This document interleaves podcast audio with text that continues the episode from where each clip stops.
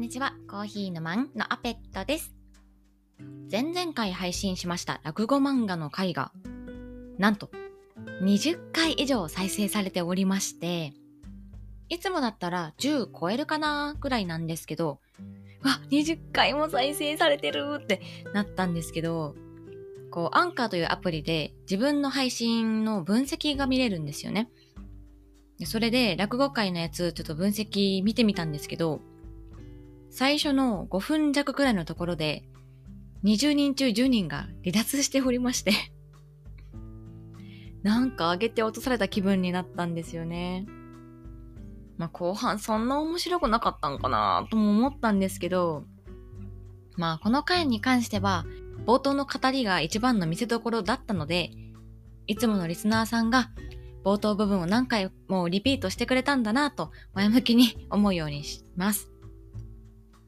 あとずっと疑問だったことがあるんですけど、ツイッターでいつも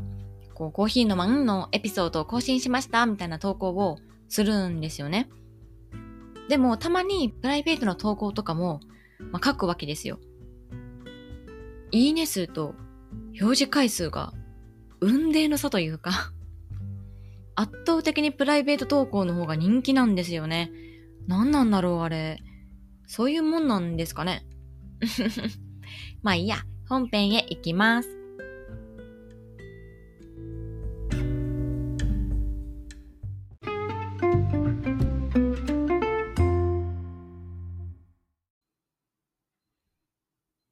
今日はやりますよ。本日のコーヒーのコーナー。今日ご紹介するのは、カルディのフレーバーコーヒーです。お手軽に美味しいコーヒーが手に入るお店の一つですよね、カルディって。私が就活してる時に、こう、カルディのインターンっていうものに行ったことがあって、このタイムスケジュールにね、試食会って書いてあったのを見て、まあそれにつられて行ったんですけど、こう、カルディの人気商品とか、いくつか試食するっていう会が本当にありましてですね、こうカルディのオリジナルブレンドコーヒーとか、冷凍生ハムとか、クラッカー、サバ缶とか、こう軽めの一食分になるくらいの試食をさせてもらって、まあもちろんね、食べるだけじゃなくて、評価シートとかに食べた感想とかを書かなくちゃいけないんですけど、それでもね、結構いっぱいお腹いっぱいになるくらいご飯食べて、で、帰る時も、こう、クッキーとか、お菓子とか、いろんなものが入ったお土産とかも、紙袋に詰めて、一人一人にこう配ってくれて、いや、太っ腹やねーって思った記憶があるんですけど、まあ、そんな思い出のあるカルディで購入したドリップコーヒーで、まあ、フレーバーコーヒーの中でも今回は、ブルンジシトラスシャワーというものを飲んでみたいと思います。こう、ドリップコーヒーの外装？袋に、こう、タイトル名、ブルンジシトラスシャワーって書いてある下に、サブタイトル的な感じで、シトラス香る爽やかさって書いてあって、まあ、その言葉通り、柑橘類特有の、こう、苦苦酸っぱい感じうん。で、後味にちょっと、香ばしい系の甘みを感じるかなっていうイメージですね。これを空想食レポ風に例えると、ディフューザーです。まあ、あの、部屋とかに置く香りグッズで、香りのついたオイルみたいなのに、スティックとかを刺しておくと、いい匂いが充満しますよ、みたいな家具の一つなんですけど、こう、シトラスの香りって、こういう香りグッズでは定番の香りだと思うんですよね。私は夏場のこう汗拭きシートとか、ああいうのすごいシトラス系の香りのものを選びがちなんですけど、でも人間の鼻って優秀なもんで、どんだけお気に入りの匂いでも、慣れちゃうと何も感じなくなっちゃうんですよ。このコーヒーもそれと同じです。最初はシトラスの苦酸っぱい感じを目いっぱい感じるんですよ。あ、結構酸味強めだわーって思うんですけど、口の中に液体がなくなる頃にはもう感じなくなってるんですよ。でもこれは悪いことではなくて、マイナスイメージではなくて、こう、口の中でコーヒーの味が馴染んでいる証拠だと思うんですよ。後味が長く残らないからこそ、もっと飲みたい。あの、苦酸っぱい感じをもっと感じたいってなって、どんどんどんどん飲み進めていっちゃう。で、ディフューザーっていうのも、ずっと部屋の中にいると香りの存在に気がつきにくいけど、外から帰ってきた時、一瞬ふわって香る香りが好きで、こう、ね、そういう香り、グッズ的なものを置きたいって思うと思うんですよ。その一瞬が癖になるっていうのが、このコーヒーにもあるなと思いました。では、このブルンジストラッシャワーを飲みながら、今日は配信をしていきたいと思います。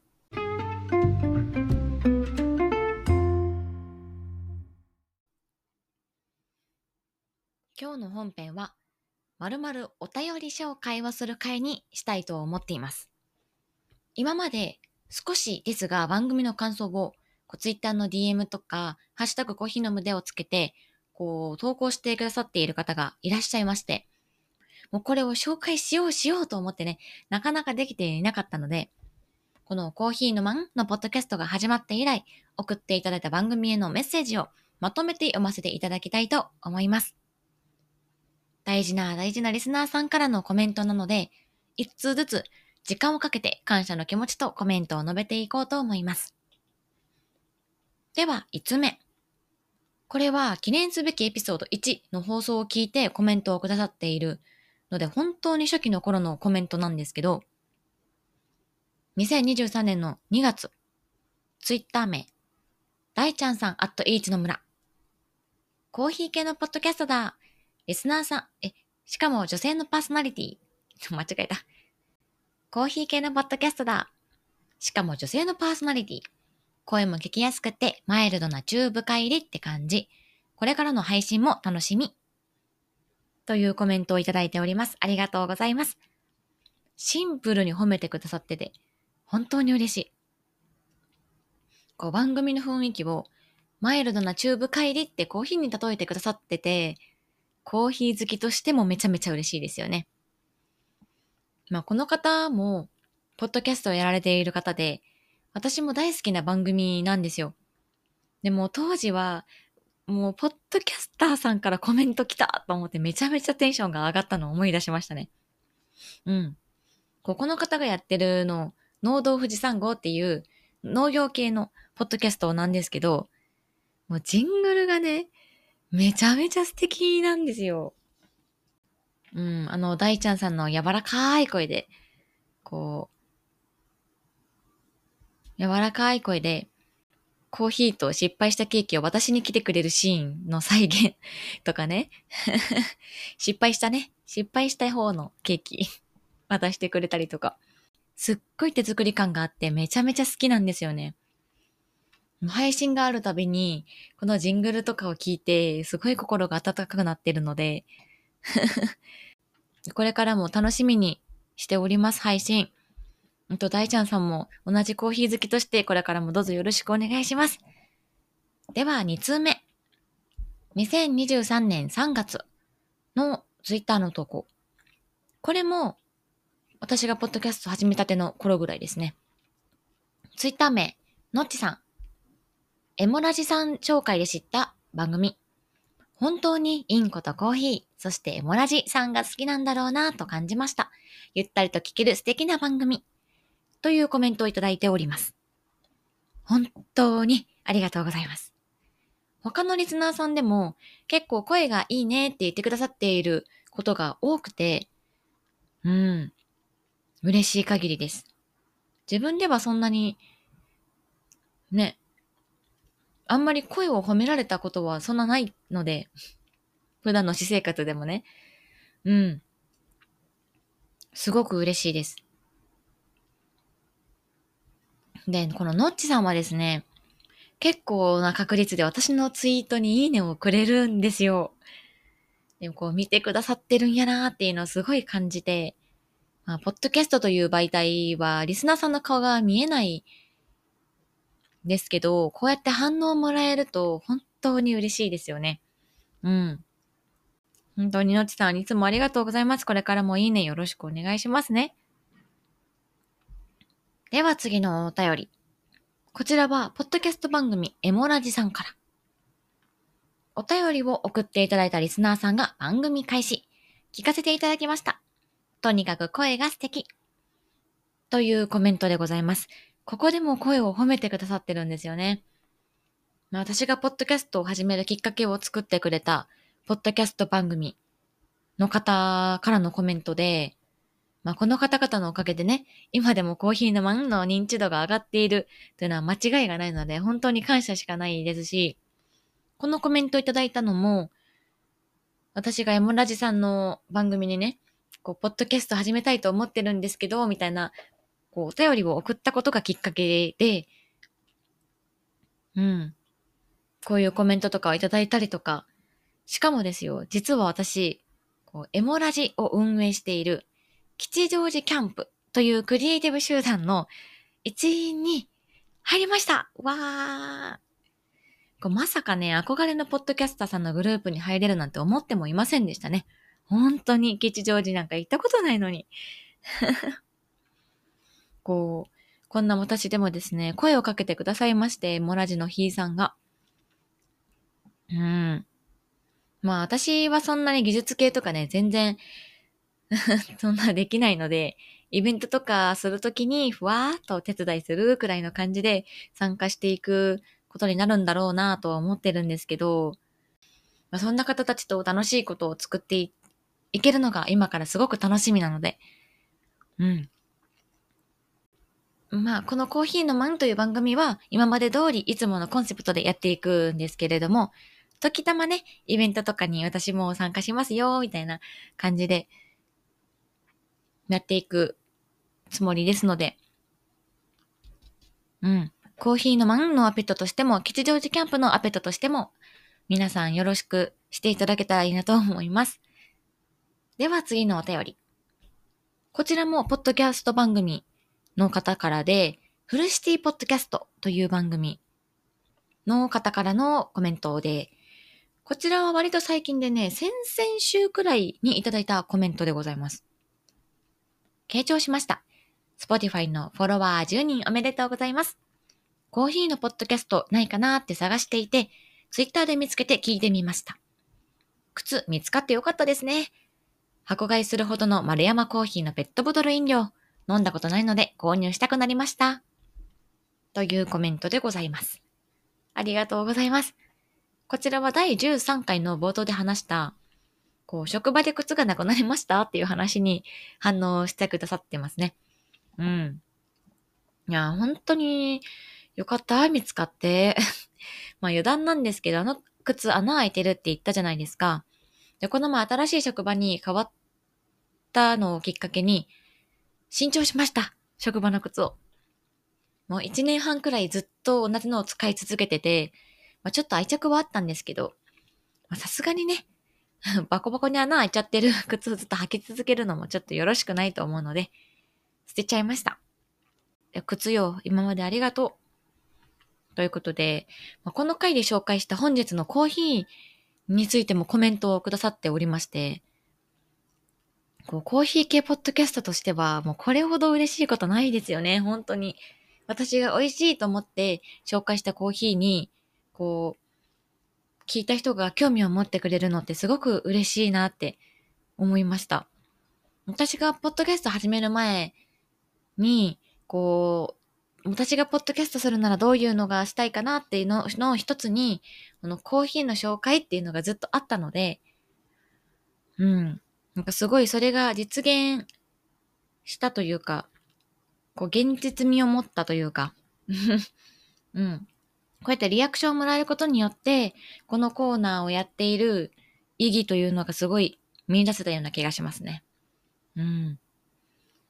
で、このフルシティポッドキャストさんという番組もですね、更新頻度すっごく多いのに、どの回もコーヒーに関する内容がしっかり作られてて、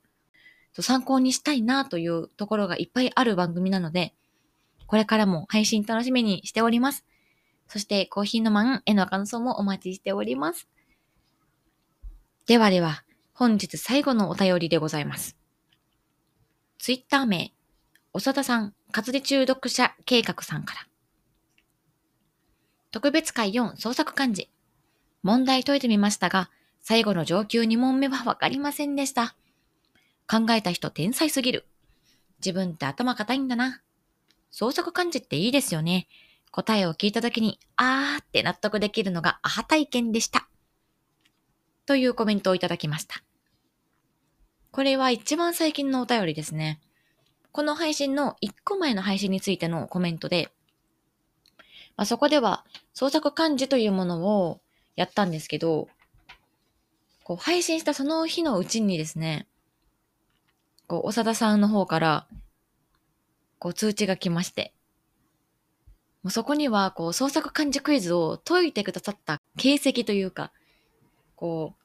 私が出した問題、例えば、果物を干すっていう漢字が横に書いてあって、その横に答え、ドライフルーツ、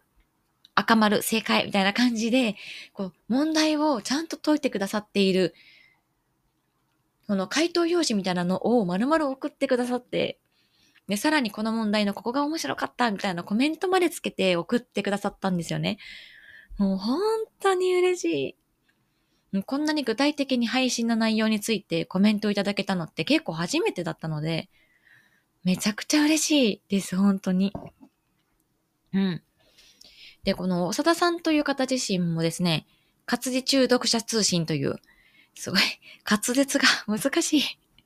活字中読者通信というポッドキャスト番組をやられておりまして、ちょっと学術的な内容が多いっていうのと、もう声が落ち着いてて賢そうな印象を受けていたので、面白かったって言ってくれたのがもう優しさの塊しかないと思って。んで、小皿さんもよく私のツイッターにいいねを押してくれる方の一人なので、やっぱり優しさの塊みたいな人で、人なんだなって思いました。これからもこの番組のことをどうぞよろしくお願いします。というところで、今回のお便り紹介は終わろうと思います。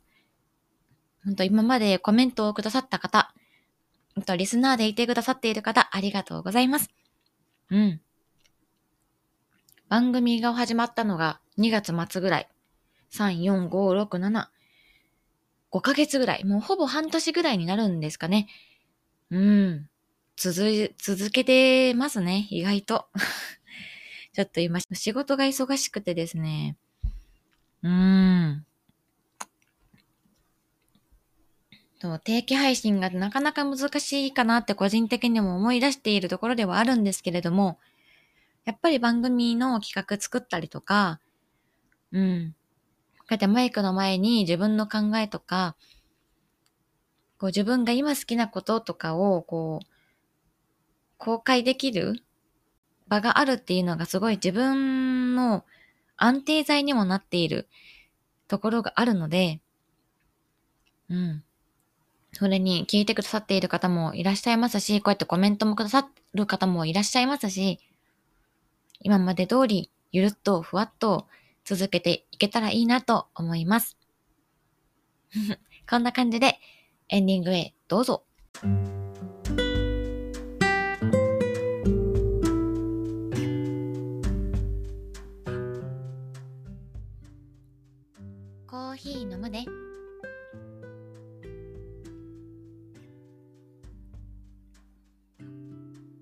今日の配信もそろそろ終わりが近づいております。で今日の本日のコーヒーの方でちょっと香りの話をしたと思うんですけど、私昔からめっちゃこの匂いが好き、癖になるなーっていう匂いがあるんですけど、今まで誰にも共感されたことがなくて、それが、冷凍庫の中のほこり臭くなった匂いってわかりますか？いや、うーん、これが好きなんですよね。なんかこう、冷凍庫とか、冷蔵庫についてる製氷機氷作るとことかを開けた時に、たまにもわってくる匂いなんですけど、こう、いつも、毎回毎回冷凍庫とか開けたら匂ってくるわけじゃなくて、多分、ちょっと埃かぶってきたなってぐらいの時に、香ってくるから、